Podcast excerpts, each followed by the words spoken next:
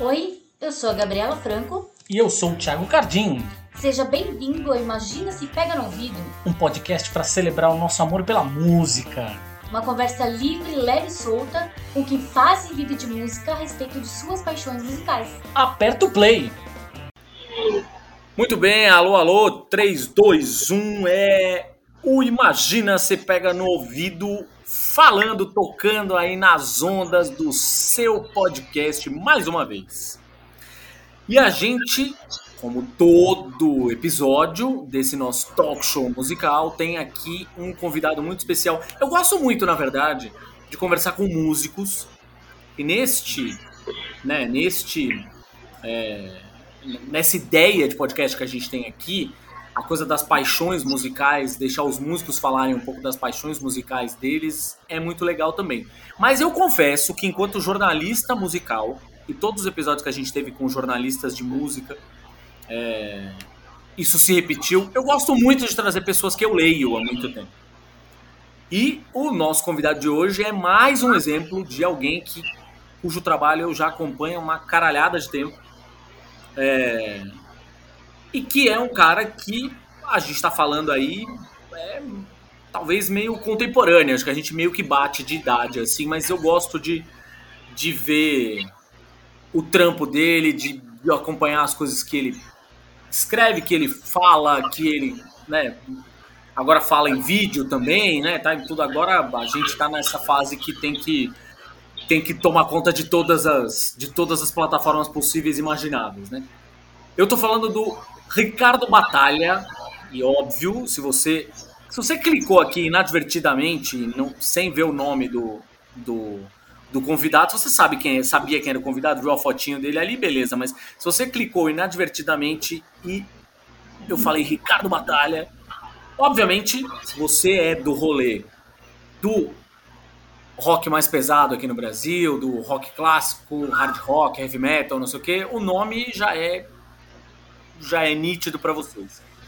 Então, Ricardo Batalha é ator-chefe da Road Crew, que é uma revista que cobre esse cenário há muito tempo aqui no Brasil. E é um cara que eu já estava querendo chamar há algum tempo e usando o Igor Miranda, que é, já foi entrevistado aqui também, e, e é um cara para quem a gente está colaborando agora lá no site também, eu e a Gabi. Eu usei ele como ponte, deu certo e o Ricardo está aqui com a gente. Ricardo, seja muitíssimo bem-vindo ao Imagina Se Pega no Ouvido. Pô, muito obrigado, Thiago. Prazer estar com você aqui nessa. E, pô, encontrei o, o Igor, acabei de encontrar com ele no show do Motley Crue e Def Leppard. é, eu, eu, nem sabia, na verdade, que, que, que ele ia estar tá lá. Eu fui também, né? Cruzei é, com eu... ele na entrada, porque a gente foi pegar o credenciamento, ele estava lá bem na hora. É, eu tava. Fomos eu, eu e a Gabi, a gente foi, nós fomos. Nossa, nossas cober, nosso, nosso potencial de cobertura aqui ainda é pequeno, a gente está tentando né, cobrir uma coisa ou outra aqui com o Imaginas Pega no Ouvido, que é esse espaço musical aqui, com o Gibizilla, que é o nosso site de cultura pop, lá que tem de tudo, né? Tem não só música, mas tem cinema, séries, quadrinhos e a porra toda. Então a gente está tentando, né? Mas pro Motley Crue e o Def Leppard a gente foi no ingresso mesmo. Mas já, conseguindo fazer alguma coisa já tá valendo, né? Pois é, pois é. Vamos lá, bicho. Deixa eu começar a nossa viagem sonora pelas tuas paixões musicais. Ó, eu sempre advirto quem tá chegando pela primeira vez, né? O nosso um convidado aqui tá chegando pela primeira vez, que ainda talvez não tenha a chance de ter ouvido os outros episódios do podcast.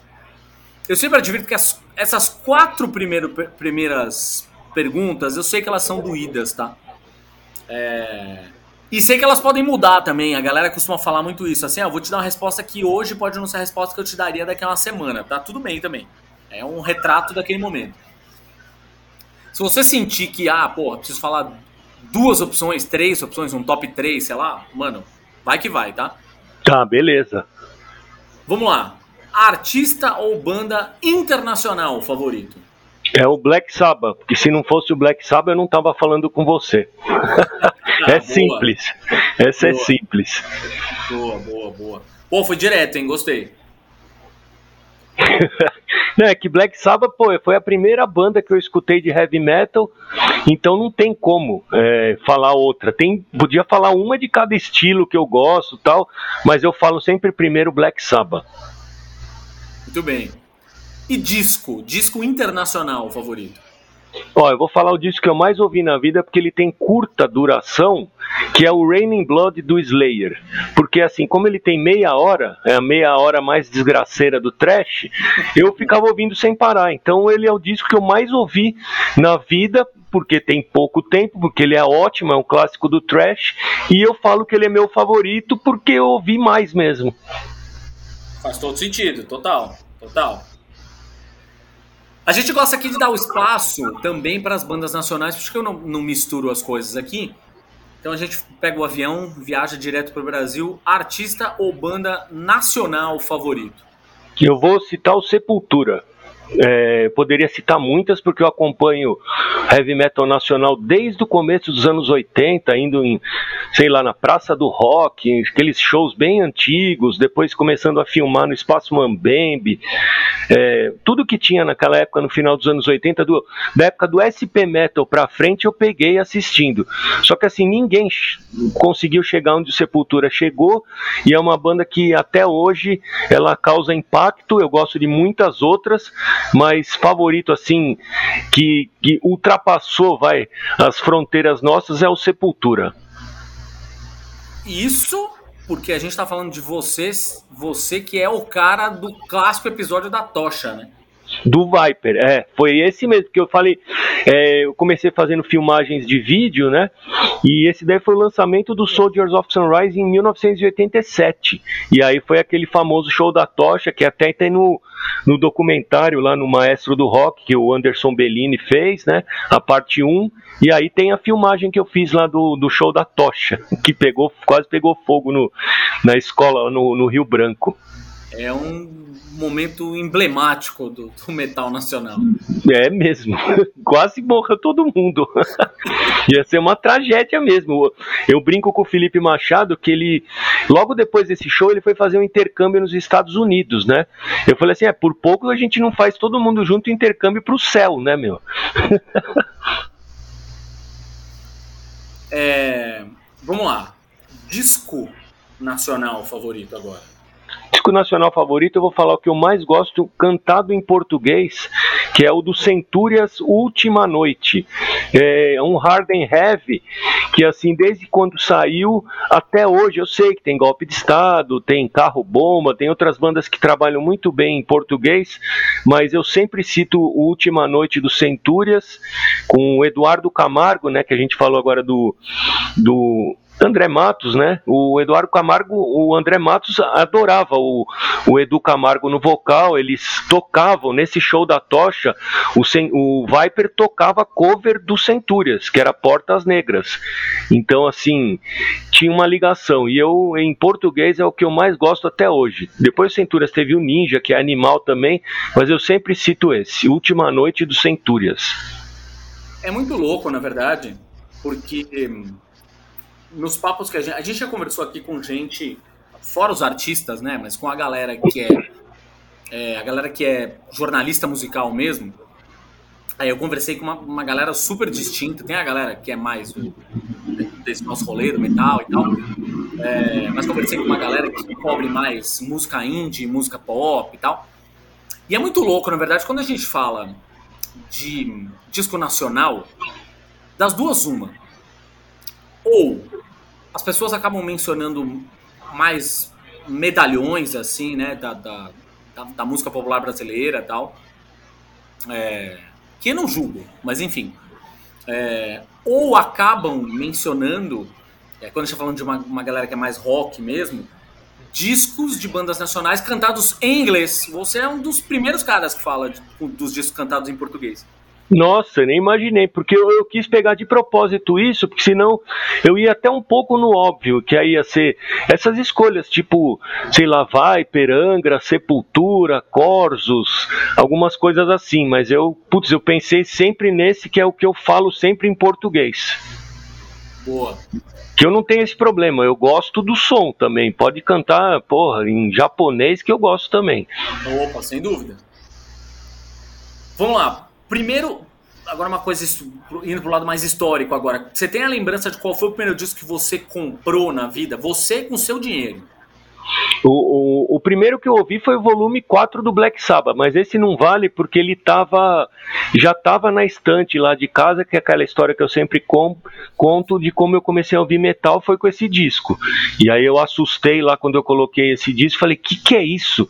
Aí, os primeiros discos que eu comprei, por sorte, né, o, o escritório do meu falecido pai era na rua José Bonifácio, mesma rua da Woodstock Discos, no primeiro endereço dela, que ficava numa galeria, tipo assim, a poucos passos do escritório do meu pai, e o João Carlos, que era funcionário do escritório do meu pai, ia muitas vezes na Woodstock Discos. Até tem foto que o, que o dono, né, o Valcir Chalas posta, tem uma foto que eu encontrei lá na galeria que tá o João Carlos na porta da loja. Então, assim, os primeiros que eu comprei, eu não comprei um só, né? Foi assim, acho que eu comprei três de uma vez, que foi o Aerosmith, Rocks, é, foi o Kiss, o Dynasty do Kiss e Judas Priest é, Screaming for Vengeance. Esses aí foram os primeiros. E também depois teve UFO, Obsession, e aí ficou aquela coisa do Valsir ficar indicando. Ah, se você gostou disso, compra isso. Se você gostou disso, então ali foi uma escola do rock. Eu peguei três de uma vez, e aí depois das outras vezes, como saía muito disco nacional, eu levava sempre dois, três. Naquela época ainda dava para comprar bastante, né? Sim. Show. Show. Qual foi o primeiro show que você foi na vida? Nem importa Olha, a idade. De, de assim, nacional, eu não lembro a, a, idade que eu fui no primeiro show.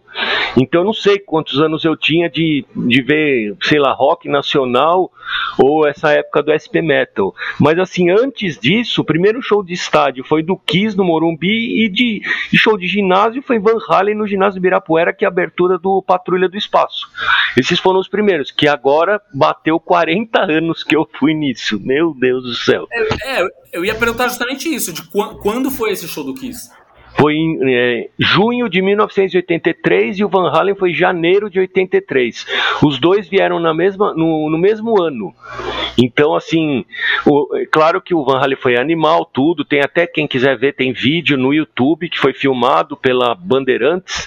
E tem o do Kiss também, dá para achar, que foi muito divulgado, passou na Globo do Maracanã, mas os dois impactaram. O do Kiss mais porque, sei lá, a divulgação, o falatório que teve foi 100 vezes mais do que falaram do Van Halen porque era show de estádio, e aí tinha aquele lance de, da mídia falar que Kiss matava Pintinho, que era Kids in Service of Satan, aquelas coisas polêmicas que nada a ver, né?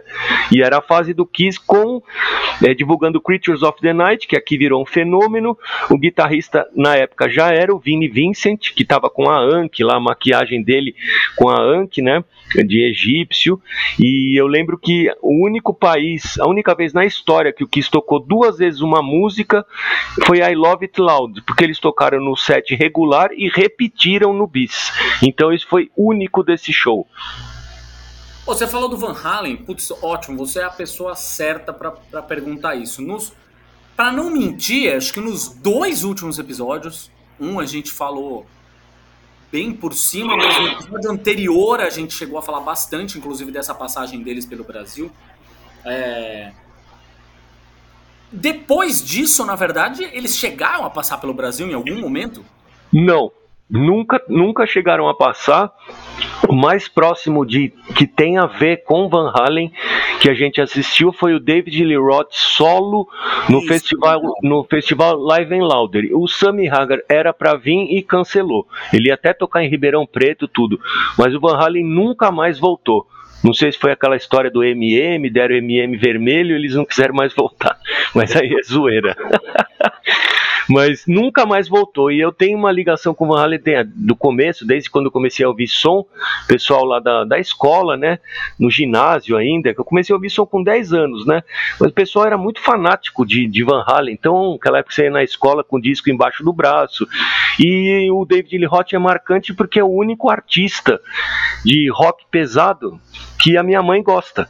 E ela gosta de rock and roll antigo, Elvis, Chuck Berry, Little Richards, é, pô, Bill Haley, essas coisas, né?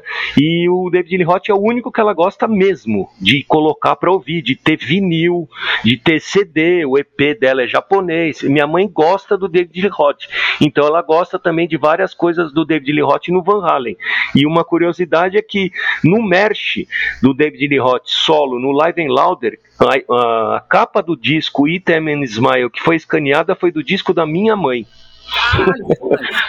e infelizmente ela não ganhou a camiseta, mas era dela. E porque escaneou dentro da Road Crew no scanner profissional, só que o disco era o da minha mãe. Não era meu, era da minha mãe. Eu também tinha. Porra, que maravilhoso. Sua mãe tem muito bom gosto, inclusive, porque eu adoro o David Roth, inclusive. Pirei nesse show do Live Louder. Eu acho que ela tem ótimo bom gosto. É, e ela, assim, eu faço quadrinhos, né, de banda. Até tem um bar aqui em São Paulo, Malta Rock Bar, que ele é, pô, tem um monte de quadrinho de banda nacional, que é uma coisa que nunca homenageiam, né? Quadros de bandas brasileiras, quadro de banda gringa. Eu que faço tudo em montagem, imprimo, coloco na, na moldura e faço. Aí minha mãe, pô, você faz quadrinho para todo mundo e nunca fez um para mim. Aí eu falei, ah, qual que você quer? Eu faço de tudo, não é só de banda, é de filme, de desenho animado, essas coisas, qualquer coisa, né? Aí eu falei, qual que você quer que eu faça? Eu nem imaginava que ela ia falar. Ela falou, ah, eu quero do David Lee Roth. e ela ainda falou, eu não quero ele velho agora, não. Eu quero que ela da época boa. Maravilhoso. Bicho, sobre shows, que obviamente você deve ter ido a sua carreira aí em uma caralhada shows, já deve ter, ter, ter perdido a conta, né? Eu, eu, eu, fui muitos, confesso, e eu tive uma época, inclusive, que eu tava até fazendo uma contagem, assim, eu tava mar... deixando num, num, deixava um arquivinho do bloco de notas aberto no computador e eu ia marcando todas as, as bandas que eu já tinha visto e quantas vezes, né, se eu tivesse visto repetida, eu tinha marcado. Mas aí parei por um tempo. Acabei perdendo a conta. Você então nem. Não consigo mais. É impossível. Não tem como eu fazer conta. E eu sou um pesquisador nato, a coisa que eu mais gosto é pesquisa, fuçar mesmo, é, sair atrás de informação, mas eu nem penso mais em fazer quantos shows eu já vi. Porque aí pode botar nacional, não sei o que, falando não dá. E toda semana eu vou em show, então não tem como mais. Você tem no coração, assim, aqu ou aqueles, pode ser no plural também, show internacional que é o favorito? Eu não tenho um só porque também seria impossível que cada coisa me marca de um jeito, tem coisa que tem memória afetiva, então assim, pô, o Judas Priest no Rock in Rio 2, turnê do Painkiller marcou, mas também eu era fanático por Queensryche, naquele mesmo ano teve o, o Queensryche na turnê do Empire, o Black Sabbath quando eu vi a primeira vez, turnê do The Humanizer, aquilo lá eu, pô, eu fui no Olímpia e levei até binóculo para ver eles mais de perto. E o Dio é um cara que, né, meu, puta, marca, marcou minha vida muito. Então, assim, vi várias vezes. Então, aí tem shows no exterior, em festivais. Tem coisa que eu assisti que nunca vai se repetir na vida. Por exemplo, um Savatage com Jeff Waters do Annihilator, guitarrista no Savatage. Então, assim, é umas coisas que, que ficam até bizarras, né? E o Kiss, por exemplo, o que eu mais gostei, eu vim desde 83 todos quando vieram para cá. Só que o que eu mais gostei foi no Pacaembu no Monsters of Rock do Pacaembu, que eles estavam sem máscara, divulgando a Live 3 e o Revenge. E aquilo lá me marcou também porque era o, é o que eu queria ver mesmo, quis na fase sem máscara. Então tem vários, eu posso ficar falando aqui o dia inteiro, mas pô, eu consigo lembrar mais assim alguma coisa que eu não vi e gostaria de ter visto do que o, o que eu já vi foi é, favorito ou que eu mais gostei. Então tem vários, né? Já vamos chegar lá. Antes da gente ir para os que você queria ter visto, nacional, show nacional que você guarda no coração. É, qualquer um do Ratos de Porão, do Sepultura e do Corsos. Essas são as bandas que eu mais gosto de ver ao vivo, porque eu nunca vi nenhum show do Ratos de Porão, do Sepultura e do Corsos meia boca. É sempre é, lá no, no sarrafo, lá no alto. É difícil bater essas bandas assim ao vivo. Pô, Sepultura eu já vi uma porrada de vezes, mas o, o, o Corsos e o Ratos, cada um eu vi uma vez só. É, o, o Sepultura, eu Meu, eu filmei o show do Sepultura em 87, que era torneio de esquizofrenia, que o Andrés tinha acabado de entrar na banda. Demais. E era com ratos de porão. Olha aí. Agora sim, vamos chegar naquela pergunta. Tem algum show que você se arrepende de não ter visto? Assim, porra, a banda vem toda hora pro Brasil, uma hora eu vou, e aí, tipo, a banda acabou, o vocalista morreu, alguma coisa assim. Teve uma, uma banda que não era que vem toda hora pro Brasil, mas que foi no Vakin. E na época, todo ano a gente ia na, pela Road Crew no Vakin. Só que eu tinha ido três vezes e o pessoal da revista não, né? Então, assim, sempre quando vai poder chegar a falar você é fominha, aí vai outro. Mesmo que eu já fui várias vezes tal, aí eu escalo outro. E aí teve um, um Vakin, uma edição que teve o Celtic Frost. E é um show que eu me arrependo de não ter visto, porque logo eu pensei assim, ah meu, vai ter, agora que voltou, não sei o que, depois ela acabou. E aí virou tríptico, eu assisti aqui tudo, mas eu me arrependo de não ter visto o Celtic Frost mesmo. Eu sou muito fã do Celtic Frost, adoro o saudoso Martin Em e o Tom Warrior, sabe? Puta, e a mesma coisa que o pessoal do Sepultura gosta de Celtic Frost, eu também gosto. E tem algum que você tem na cabeça assim, porra, esse show eu nunca vi, mas eu preciso ver antes de morrer? Então, é, tem, mas as bandas não tão ativas. E uma que eu sempre lembro que eu meu, queria muito ver é o Triumph, do Canadá. Que é um trio, né? O Triumph, puta, nossa, o show é animal e é uma coisa assim, eles tocaram, retornaram, tocaram no Sweden Rock Fest, gravaram um disco tal, aí lançou o documentário, ganharam um monte de prêmio pela carreira, mas a banda não ficou de fazer turnês assim. Foi um revival curto. E nos anos 80, meu, não, não morava fora para saber, né? Assim, para ter visto. Então, eu queria ter visto o Triumph e não consegui.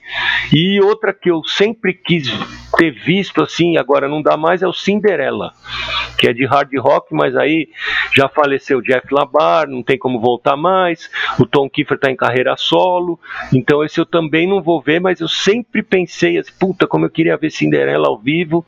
Essas duas que eu lembro assim, o, o Triumph e o Cinderela. Pode ter várias outras, mas assim, essas duas eu sempre lembro.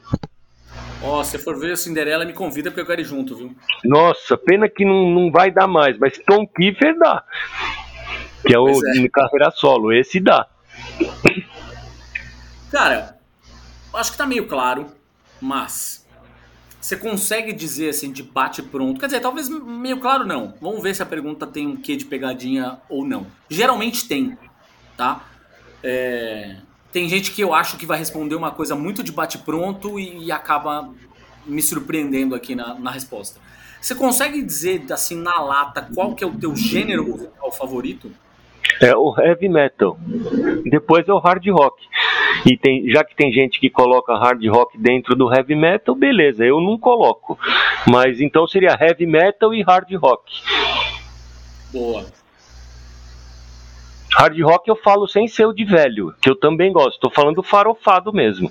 O anos 80, glam metal, poser, cabelo de poodle, hair metal, tudo que falam de forma zoada eu gosto. E quanto mais falam mal, mais eu gosto. Porra, também. Isso aí, tamo total junto, cara. Ah, eu, meu, por mim eu teria 200 camisetas do Poison só pra tirar uma. Eu adoro Poison. Vou, vou falar, inclusive, ó, isso foi um assunto. Foi, vou até repetir, assim, quem escutou o programa da semana passada vai lembrar disso. A gente falou também sobre isso, que a gente estava falando sobre o show do, do, do Motley Crue com o Def Leppard. E a gente estava falando, tanto eu quanto o entrevistado, que era o Corrales, do Delphos, a gente estava falando, bicho, teria sido lindo se aquela Stadium Tour tivesse vindo pra cá, né? É, Com e eu até citei, pô. Eu até citei na minha resenha, no finalzinho, falando, puta, aquele lado fã, vai. Eu falei, pô, como teria sido legal se tivesse vindo o Poison no pacote, né? Porque é o que eu queria. E até assim, quem assistiu no exterior falou que o Poison tava numa forma excelente ao vivo e vários falando que engoliu mesmo abrindo. Então eu queria ter visto. Assisti uma vez só e nem era com o CC DeVille. Foi Oh. Poison Aerosmith Hollywood Rock no Morumbi. Porra. É, esse, esse é um show que eu queria ver. Esse eu nunca vi. queria Hum, eu também. Nossa, queria muito ver. Eu fui no show do Def Leppard de Motley Crue com a camiseta do Poison.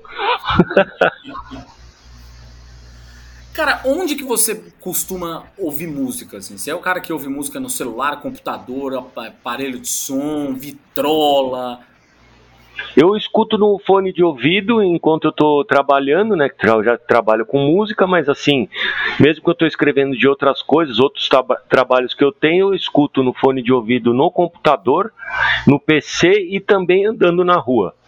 E eu não coloco no celular para não gastar bateria. Eu tenho um, um, um, onde eu gravo entrevista, que é um MP3 player, um gravador, né, pequenininho. Ah. Eu gravo, coloco umas coletâneas lá que tá em MP3 e escuto andando na rua. Esses são os dois lugares que eu mais escuto. E, e assim, aparelho de som eu tenho ainda também. Tem até cassete aqui.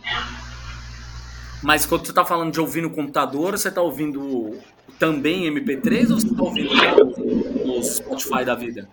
Tem o Spotify que eu tenho, meu, puta, é, eu escuto o MP3 que eu tenho coisa que, meu, pouca gente tem, de coisa insana de coleção, né? E Spotify eu tenho é, muito playlist que eu monto, playlist curioso, playlist por ano, por estilo. Então eu vou escutando e a coisa que eu mais gostava de fazer era coletânea em fita cassete. E agora eu faço playlist do Spotify. Quem quiser entrar, tá lá no meu nome, Ricardo Batalha. Só ver um cara de óculos escuros que parece o Joey Ramone, sou eu. Você entra lá e vai ver um monte de playlist que acho que tem mais de 70. E coisa legal, porque eu estudo para fazer o negócio, né? Não vou, ah, essa tá boa, ah, essa tá boa. Não. E tem várias coisas. E não tem só metal. Tem coisa de groove que eu, antes de ouvir metal, eu ouvia muito anos 70, black music, disco music, funk anos 70, essas coisas. Então também tem playlist disso, tem playlist de anos 80 pop. Tem várias coisas, anos 70, tem por ano. Tem coisa pra caramba. Boa, vou, vou entrar lá. Você vai gostar de várias. Cara, você ainda costuma comprar disco? Qualquer um. CD, vinil, qualquer porra. Não, eu não, não parei não. Costumo sim. E assim, eu até participei várias vezes de feira de vinil. É, então, assim, tem coisas que eu vou atrás, até cassete. Tem um que me falta do Rat, que é o mais fácil e é o que eu não tenho. Tô atrás, que é, é do primeiro álbum, Out of the Cellar. Esse eu não tenho. Bom, o resto eu tenho em cassete aqui. Então, às vezes, assim, pega um negócio, ah, isso aqui eu tenho que ter. Mas não sou daqueles caras que ah, saiu uma edição que tem um risco a mais, que não sei o que, eu preciso ter. Não pega. Eu, aí eu não tô nem aí. Se eu já tenho, você pode relançar 100 mil vezes, eu não vou pegar. É, porque é, eu ia te perguntar justamente isso. Você era da galera que tinha entrado na, na, na pira, porque a gente vê muito hoje isso, né? Na pira do vinil. Então, mas aí eu sempre tive, né? E esse, esse negócio de 180, se eu já tenho, eu já tenho. Não vai mudar muito. A não ser que seja um negócio desumano de legal, que nem saiu agora um box do Celtic Frost, que, meu Deus, quando eu vi o unboxing daquilo, eu falei, nossa senhora. Aí coçou, né? Mas não tem. É caro pra caramba desse daí, mas esse daí é o único que eu compraria um box, mesmo já tendo coisa. Vou fazer a, a, última pergunta aqui do nosso primeiro bloco. Tá. Pergunta contemplativa aqui. O que, que a música significa na tua vida? Qual é o papel da música na tua vida? O primeiro que eu acho que sem música nem tem vida. Um cara sem música e não liga pra música e não escuta a música, sei lá o que, que ele faz. Deve ser um amargo aí, chato do caramba. Então, assim, significa tudo, né? Porque eu, desde criança, pô, eu manuseava toca disco com dois, três anos de idade. Minha casa sempre teve isso, coisa muita música, vários estilos, piano da minha mãe, sabe? E coleção de disco de tudo nos anos 70. Meu pai foi até advogado de gravadora, então como ele ganhava muita coisa, eu ouvia tudo. E eu, meu, ganhei de presente quando era muito criança uma uma Philips, aquela que era com a caixa de som junto. Eu lembro até hoje. Então, desde do, de quando eu nasci. Não acho que, que tem. Sem música não há vida. Resumindo, é isso. Boa. Agora a gente vai pro nosso bloco Maria Gabriela da música aqui, né? Opa! É.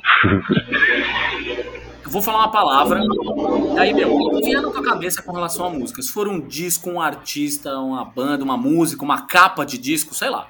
O que vier na cabeça. Vamos lá. Manhã. É, Winger. Eu, meu, manhã pra mim eu, eu penso no Winger. Na banda Winger, né? Boa, demais. Boa, boa. Prazer. Prazer é Rat. Que aí eu posso estar, tá, sei lá, com depressão ou nervoso tal. Bota Rat já mudou tudo. É um remédio. É o prazer é o Rat. E se não fosse o Rat também, eu não estaria falando com você porque eu teria sido um radicalzão. Como eu tive a fase radical, né? E o Rat que me tirou dessa palhaçada. Tem uma galera, no fim das contas, assim, a galera do metal que eu entrevistei aqui ao longo desses, dessas 25, 26 entrevistas que a gente fez até agora, é, todo mundo passou por essa fase, né? Todo mundo, não tem como. Eu acho que só quem não passou um pouco foi quem nos anos 90 já foi pro melódico. Aí o cara não teve uma fase radical, mas quem veio um pouco antes, anos 80, aí surgiu trash, puta, aí surgiu e aí, meu, era difícil voltar atrás. Não conseguia ouvir Pink Floyd sendo fã do Celtic Frost, do Sodom, Possessed, Voivode, era difícil, meu. Tô ligado. Tô ligado, tô ligado. Vamos lá. Guerra. Guerra eu lembro do tanque, banda tanque da Inglaterra. ele já tem o tanque mesmo no, no, símbolo, no logo, né? Então, falou de guerra, eu lembro do tanque. Uma outra que vai poderia falar é o Sodom também, que às vezes tem a ver com guerra. Mas eu, como o tanque influenciou o Sodom, vai o tanque. Medo. O King Diamond. Pô, ninguém conta história de medo melhor que ele. Ele é o maior roteirista do cara, roteirista da música. Ele podia ser um cara fazer várias coisas no cinema, viu? Ou série e tal. Deviam convidar o, King Diamond pra fazer uns roteiros aí. Morte. Celtic Frost. Only Death is Real. Ou então, sei lá, eu lembro do Celtic Frost. Podia ser Hellhammer, mas vou falar Celtic Frost que eu gosto mais. É. Saudade. Cinderela. Porque eu lembro da época que eu comprei e era uma das épocas que, mais legais da minha vida, assim, de, de viver, assim, viver mais feliz. Boa, boa. Amizade. Kiss. Kiss é a banda que mais junta amigo que existe. Não é o Iron Maiden, é o Kiss. Pois é, é engraçado, porque é, é uma resposta muito parecida com a que o próprio Igor me deu aqui. Nossa!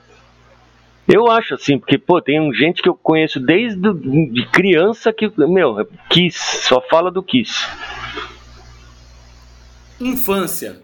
Eu Kiss também. Porque aí eu lembro de comprar disco do Kiss, aquele negócio de ficar tentando desenhar no caderno. Aí era festa de escola, tinha sempre o grupo que ia maquiado como Kiss. Então é o que eu lembro de infância com som, é o Kiss, porque até, porra, eu lembro eu jogava muito basquete, né? Eu joguei, quase cheguei a, a, virar jogador mesmo.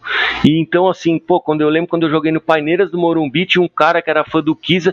Antes do treino, a gente ficava trocando coisa do Kiss. Eu peguei um disco solo do Paul Stanley da mão dele, e aí troquei outro. Sabe, umas coisas assim.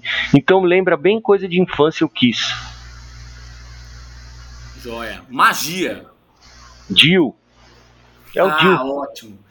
Dil, é, tanto que eu, trabalho aqui com o quadrinho que, que ele me mandou, né?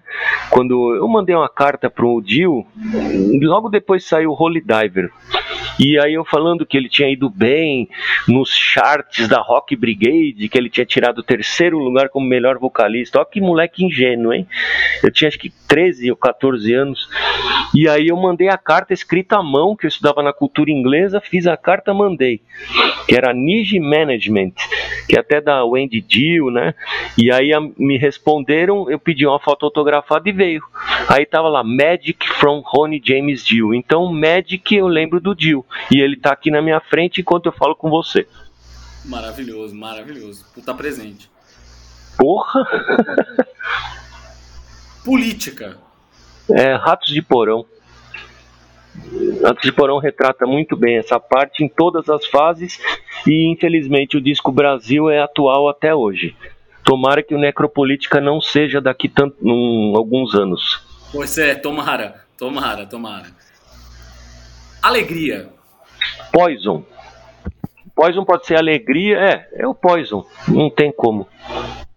Eu uh, posso ficar alegre ouvindo até Sodom, mas eu entendi o que você falou, então vai Poison. Cara, acho que inclusive você me deu uma ideia. Vou. É, vai ser a trilha de amanhã na hora que eu for correr, cara. Vai ser Poison. Ah, muito legal.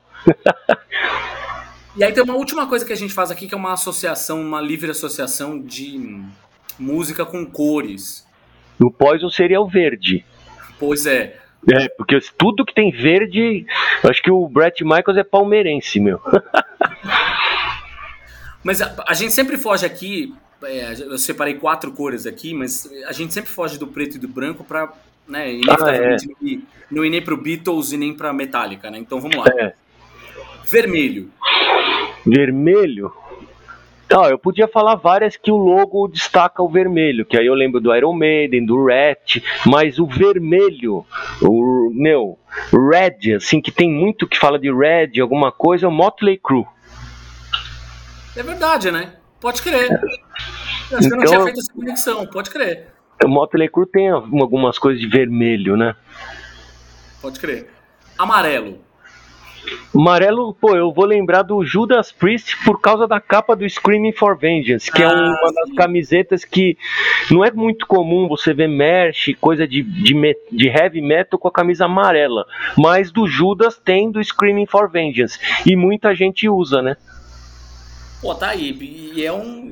E vou falar que é um dos meus objetivos agora, passando dos 40 e poucos anos de idade, vou deixar 40 e poucos para ficar. tá bom já é, eu é ter camisetas de banda que fujam do preto. Isso é legal pra caramba. Eu tenho várias. Eu tenho uma azul do Malice, License to Kill. Eu tenho do Poison cor de vinho. Sabe, umas assim, é legal pra caramba. Azul. Vermelha, puta, cor vermelha de camiseta eu tenho um monte. Razor, sei lá, Slade ao vivo, puta, eu tenho um monte. Ah, azul, é, cor azul, vou falar do Black and Blue, que eu também tenho camiseta. Eu não sei porque fala Black and Blue, eu não lembro do Black, eu lembro sempre do Blue. Então, cor azul sim. me lembra o Black and Blue. Sim, sim. Você falou de camiseta vermelha, aliás, camiseta vermelha é verdade, eu tenho algumas. De, de... Esse é mais comum, né? É, é. E de todos os estilos, vermelho tem de tudo, né? É, amarela, amarela essa do Screaming for Vengeance tá aí, ó. Fiquei, vou, vou atrás. Que é amarela, eu só tenho a do, do, a, do, do Pela Paz, do Cólera. E eu tenho uma do Discharge amarela. um empatamos de punk aqui. E aí, só pra gente encerrar a fase das cores aqui, nem preto nem branco no meio, cinza. Cinza é Hellhammer ou Sodom. Uma dessas duas, Hellhammer ou Sodom. É bem cinza mesmo. Cara, puta papo. Queria te agradecer demais por essa conversa. É... Queria, obviamente, agora, enfim, que você fizesse o teu jabá, além, obviamente, da própria Road Crew, né? Onde mais as pessoas te leem, te ouvem, te veem, enfim, para te seguir em redes sociais, qualquer coisa que valha. Olha, do roadcrew.com, né, o site da revista. Aí tem a, a, assessoria e consultoria, que é da ASE Press, eu, é eu e meu irmão, jornalista, o Frederico Batalha, que mexe com esportes, e eu com a parte de música. É ASE Press, também acha. Tem, e aí tem o Instagram meu, Ricardo R. Batalha, mas é só ver a cara lá que nem eu falo. Se tem de óculos escuro parecendo Joey Ramone, sou eu. e tem o Facebook. Então, assim, o pessoal me, me encontra fácil. E eu tô também agora no, no YouTube da Road Crew.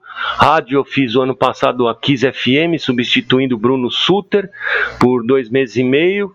E eu adoraria voltar, porque eu adoro rádio também. É, entra naquele lance que eu falo de, de pesquisa, de, pô, de música, de juntar playlist. E foi legal pra caramba, porque eu peguei bem o dia do hard rock farofa, né? Então eu adorei mais ainda.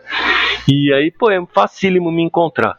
Dá para falar no Instagram, no Facebook e, e, assim, eu falo com todo mundo. Eu não tenho frescura e até nessa parte sou um pouco de oi de maio. Se você é do metal, você é meu amigo e não tô falando mentira não. Eu sou assim mesmo. Boa demais. Cara, valeu demais. Até a próxima. Pô, valeu, brigadão. Espero que curtam aí. Valeu mesmo. E essa foi mais uma edição do Imagina se Pega no Ouvido. O nosso papo quinzenal sobre paixões musicais. E para ouvir nosso talk show é só acessar www.imaginasepeganoouvido.com.br Ou então acessa aí o seu agregador favorito, Spotify, Deezer, é só escolher. Não se esqueça de seguir a gente nas redes sociais, Facebook, Twitter, Instagram e não se esquece também que semanalmente a gente fala sobre política, economia, comportamento, sexo, religião e cultura pop lá no nosso outro podcast, o Imaginas Pega no Olho. Valeu!